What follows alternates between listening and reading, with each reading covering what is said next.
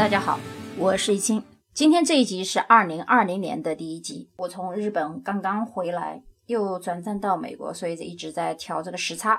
那么这段时间也发生了很多重大的事件，有一些事件呢是大家比较喜欢听，或者说比较希望听到不同的评论与声音的。那么今天的主要内容呢，我大概会从四到五个方面去讲。首先呢，我会讲美伊之争。啊，当然不能谈伊朗和美国之战，因为没有战争，还没有完全发生。美国的导弹到无人机，到后期为什么这个武器被印度惦念多年？包括我在日本，从东京到奈良，到京都，再到大阪的一些见闻。最近在国内已经红火了一段时间的误杀，与加拿大的误杀事件，那么还有英国王室的梅根与哈利。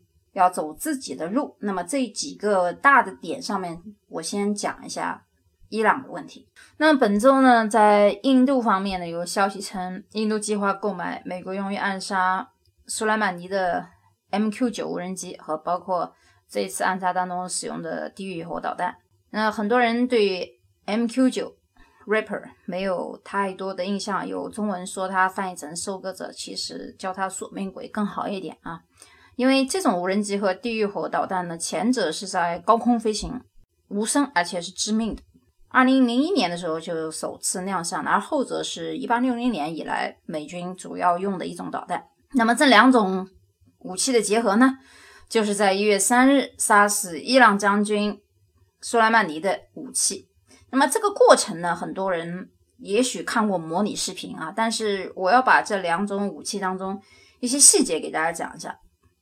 当时在午夜过程的行动当中呢，远程的 MQ9 呢，向苏莱曼尼的车队呢发了两枚地狱火导弹，一共杀了十个人。那么其中这个发射的有这个地狱火导弹，有六片刀锋，几乎穿透了汽车的顶部，是非常迅速的，然后导致车内人全部丧失战斗力。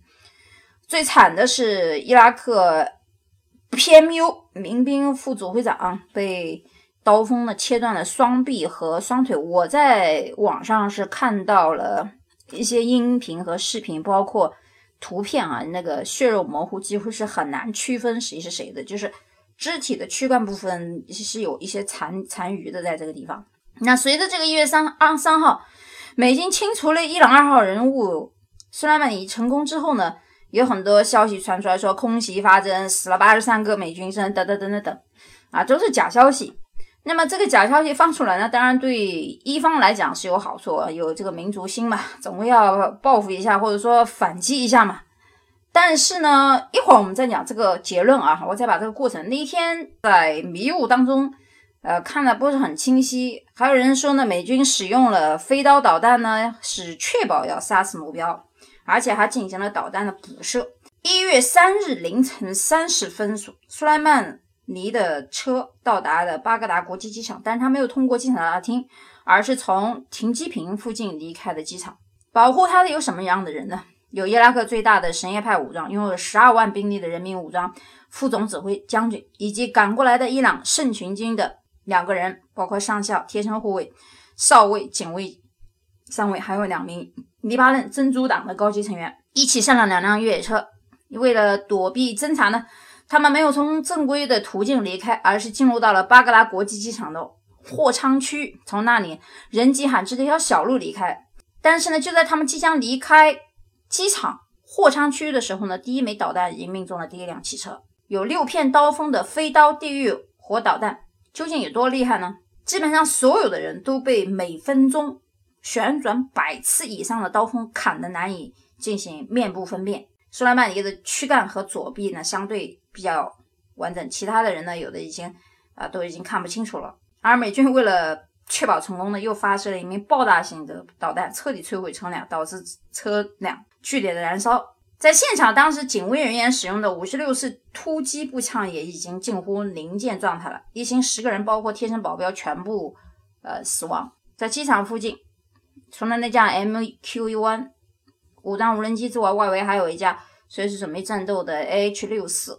而最近以来，近期以来，美军刀锋导弹其实已经进行了四到五次定点清除，啊，没有留下一个活口。哪怕对手使用的是老式手机啊，躲藏在那个普通民用车里面，身边也有些精干的贴身保卫没有用。呃，为什么原因呢？我们来看一下这个武器它的特点啊。首先，这个是出动的这个无人机呢是静音的，就没有什么声音，而且它的高空能达到什么样的情况下可以侦察？就是可以在七千米的高空飞行。你想，在七千米的高空飞行，装载的分辨率零点三的侦察机在七千米的高空飞行，你说地面上的人怎么会有知道七千米以上有这个飞机在侦察它呢？在跟踪它呢？而且这个无人机在天空上巡航有四十个小时小时。所以，当时在发动攻击的时候，车内人员肯肯定就是根本是毫无设防嘛，也不知道危险突然降临。那这种无人机现在在目标区域附近，呃，进行长时间的侦查巡查，然后收集一些数据，进行人眼识别，最后确认目标，一击必杀。这次行动当中，我们看刀锋导弹还是没有让人失手。后期呢又说伊朗为了反击，所以呢打击了在伊拉克的美军基地。呃，我想十次导弹。这么大的 missile，这么大的导弹，十次没有打死一个人，逻辑上来讲是不通的。那究竟是什么原因呢？网上公众说风云了，但也有可靠消息来说啊。可靠消息第一个说，在希拉伊拉克的美军呢没有人，这是第一种说法。第二种说法是美军早就得到了事先的情报，那躲到地底下去了啊。第三种情况呢是双方的一种政治合作表演秀啊，你打一下，我打一下。该打打啊，最后该杀杀，两方都很高兴啊。因为伊朗的情况其实比较复杂，我们很多听众呢其实并不了解伊朗和伊拉克之间的关系。伊朗和伊拉克的关系其实是非常的敌对性的，有点像印度和巴基斯坦。所以呢，说有很多很多教派什么什么什么的 MSN 这种东西。实际上呢，在伊朗的前期，也就是国王时代还存在的时候，伊朗是非常开明的，女性也是不需要裹那个头巾。因为在美国也有一些伊朗的移民，他们不一定是难民啊，不是从伊拉克过来的，有一些是做生意的，那也不犯有一些这样的朋友，也经常跟他聊伊朗问题。那伊朗的前期的非常的开明，跟西方还是很有接轨的，大家都很有文化，包括学历，整个国家。土壤的面积啊都很大，所以南北呢也有很多不同的风俗和文化。那伊朗这个国家前后呢变化很大，在政策上面，包括现在在台上的，包括被杀的，其实呢大家就可以想到是怎么一个情况啊，我就不点破了啊，我还要注意一下这个底线啊，我就不多谈。但是大家应该想到，我是觉得当时。呃，说一次炮轰，伊朗那边说死了八十多个美军，虽然是假消息，然后最后说一个都没死，哎，我就想搞笑的很啊，我就想，哎呀，这次表演秀表演的双方表演的非常的合作合作愉快啊，应该应该有人说，呀，川普的讲话非常软啊，求饶了，因为石油啊等等，当时我就想，哎呀，作秀去吧，你两方两方面都是作秀去吧。双方都很开心，然后表面上还是搞得世界舆论都在担心啊，会不会有大面积的报复行动啊等等。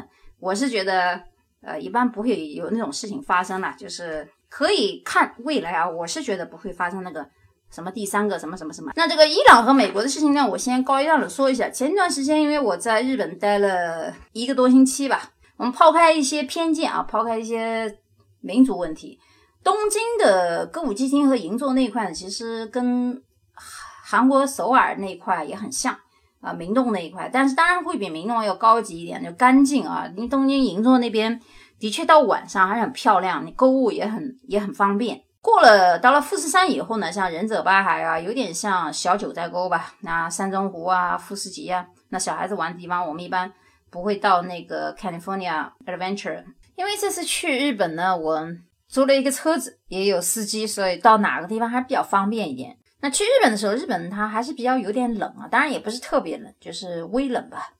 那到奈良去喂喂鹿呢，还是有点感觉的，就是奈良这个地方的感觉有点像江南一些寺庙啊，那庙庙宇里面的感觉还是不错。那到京都以后呢，感觉更好，就是不管是在奈良还是在京都还是在大阪这些城市啊，其实日本的感觉给人看起来比美国还要村一点，但是。我们不要从表面去看日本，就是美国和日本，表面上看好像那些建筑不是说特别新，但是他们特别干净，尤其是日本啊。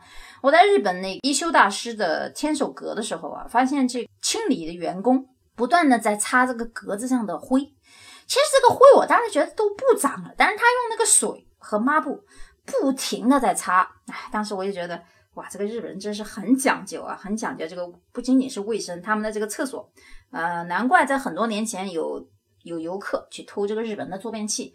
其实这个坐便器现在韩国、中国有一些普及啊，当然韩国和日本最普及，韩国的。普及程度还不如日本，日本是在所有的世界的厕所文化当中是排第一的。就是美国呢也还不错啊，就是美国跟日本呢都能算是第一档次了。就是里面呀，给妈妈或者是妇女啊，给小孩绑东西的东西啊，或者一次性垫子啊。日本呢是一充的啊，就是充电的，就是助便。有人把充和助便还要分开啊，因为助便器和充电器还不一样。另外，美国这边也是不错，就是大部分欧洲国家达不到美国的标准。那美国跟日本唯一的区别就是美国不怎么用这种助便器啊，不知道是什么原因。就是在美国，我这么多年十几年，在很多的酒店，不管是高级的还是原始的还是传统的，他们不怎么用日本这种助便器。那么在中东和阿拉伯、欧洲国家呢，是有一种叫冲便器的东西，就是在它不像淋浴啊，就是它也不是喷，它在旁边有一呃专门给你用水的一种东西。所以这是中东、欧洲、美国、日本的区别。现在中国在南方很多五星级酒店已经有一些比较好的类似日本的这种充电器了，但是还没有达到日本那么的细节文化。比方说啊，美日本的这个充电器旁边它有非常好的，它也不叫洗手液，就叫清洁剂吧，呃，可以来让你清洁这个周围的。然后呢，空间非常大，哪怕是一个人的，它也会设计的非常的呃巧妙。这就是日本它先进的地方。当然，我们在看日本的很多免税店，包括韩国免税店，包括很多商场里面 shopping mall，装修也都是非常不错的。只是说这些建筑的外装，就是外面看好像不打起眼啊。美国、日本很多都是这样子的。但是你进去以后，这就我们讲的软件结实啊，硬件我们不在话下。那中国的硬件应该现现在是全世界最好的，我觉得。但是软件还差很多。那日本的话，除了我对这几个城市印象印象当中，我倒蛮喜欢大阪的，因为大阪它有大阪古城的风韵，又有一些现代化的东西，就是新旧结合的比较。京都呢，呃，相对也不错，但是我可能对日本的期望太高啊，就是在日本的感觉呢，呃，没有我在想象中的那么好那么好，但其实已经很很不错了啊。稻荷神社啊，二林坂呐，清水寺啊，竹。竹林啊都还不错，但我倒是挺喜欢大阪的天守阁啊，就是那个金碧辉煌的一个阁子。哎，小小时候看动画片那个一休一休哥，那个那个不知道大家现在有没有人同看过那个动画片啊？一说一休这个动画片，应该都是七零后、八零后吧，可能还有一些六零后吧。啊，那在大阪的时候呢，有一次在大阪城谷底，大概叫紫园花见小路附近吧。误打误撞走进那个米其林的鳗鱼鳗鱼馆，结果这一顿饭就一桶饭啊，一桶饭大概花了我一万多日币吧，我不知道人民币多少，还没算，反正也不算便宜。那当时觉得啊，就这一个菜啊，觉得大概我估计一百多美金吧，那一百多美金就吃了一碗饭啊，就吃了一碗饭。但是呢，日本之行给我的感觉还是不错，就是我们觉得日本的这个国家的文明程度啊，人的素质还是相当高的。那在那个时候，就刚好看到了一个电影叫《误杀》，就是中国还在演啊，那已经演了没多久吧。呃，中间我看到陈冲和他的女儿，就是演那泰国那一口那家人的那个女儿啊，是真正的呃陈冲的小女儿啊扮演的。那么这个误杀这个电影呢，刚开始有人有点像那个肖恩克的就读那个电影，但是呢，后期的误杀这逻辑性吸引人的。但我很讨厌那个结尾啊，但是那个结尾呢，就跟以前我们讲那个什么神来的，是药神还是什么的，跟那个结尾是如出一辙，就是结尾是非常多余。有人说在在这个电影里面，陈冲显得犀利，演技不错，很漂亮。啊，但我我觉得不应该用“漂亮”这个词了，就是气质还是有的。这个腰也有点太细了一点啊，太水蛇了一点。如果你去看他这个从警局走到家的那个场面，我倒反而挺喜欢他在家里面穿旗袍的那个装束啊，倒不太喜欢他穿警服的那个装束。那总的而言，陈冲演技是没有什么问题的，包括《误杀》里面选的这些个老演员，一直在做推理的时候，很多观众其实都能从。很多线索当中寻到自己想要的那个线索往下看，说这个是什么搬过来的一个 copy 的版本啊，又加在了一个泰国的故事背景上。好，我们再谈谈最近就是英国王室跟和哈里啊想走自己的路，那女王也同意了。但是呢，我们不得不说，在他同意两人在加拿大和英国两地居住之外呢。梅根在没有嫁入皇室之前啊，其实应该考虑到你嫁的不是一个普通人家。既然你不喜欢这样的生活，其实你没有必要嫁啊。有很多评论说，就是门不当户不对呀，就不应该娶进门。其实是有道理的。你这刚进门，你搞得哥哥弟弟闹分离。其实英国呢，有人说英国的皇室就是个寄生虫，虽然它是寄生虫，但是。我问过很多英国人，他们都以有皇室为荣。也就是说，当英国没有皇室的时候，英国在全世界的世界地位和影响力反而会更加低。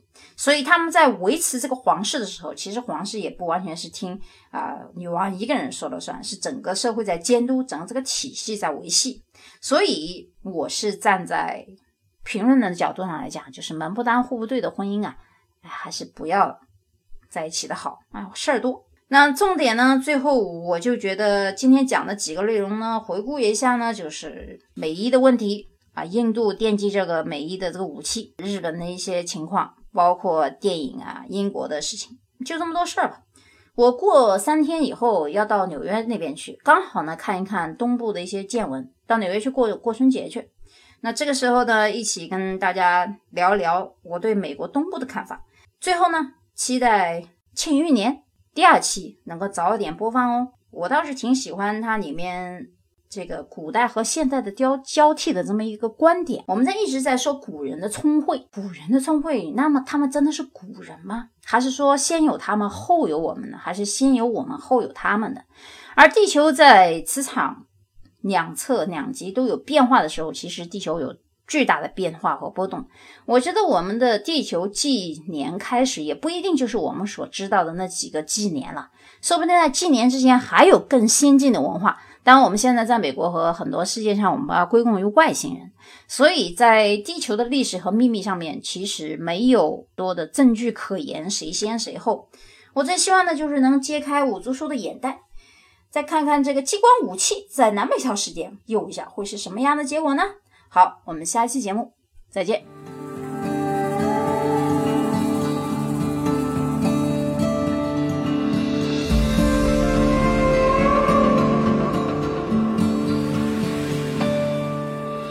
你可曾听说过雪山悬崖，曾让人魂绕梦牵？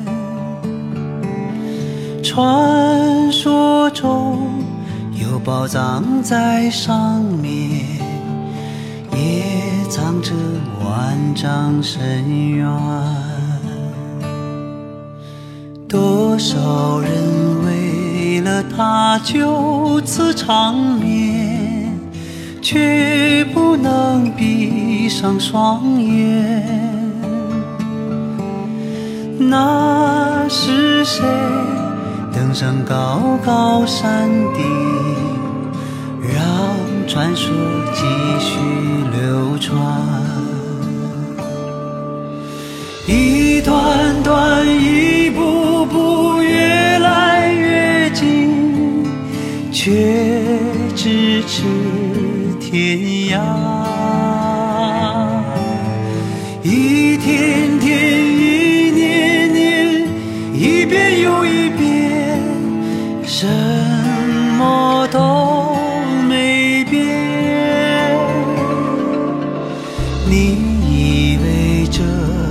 竟是个传说？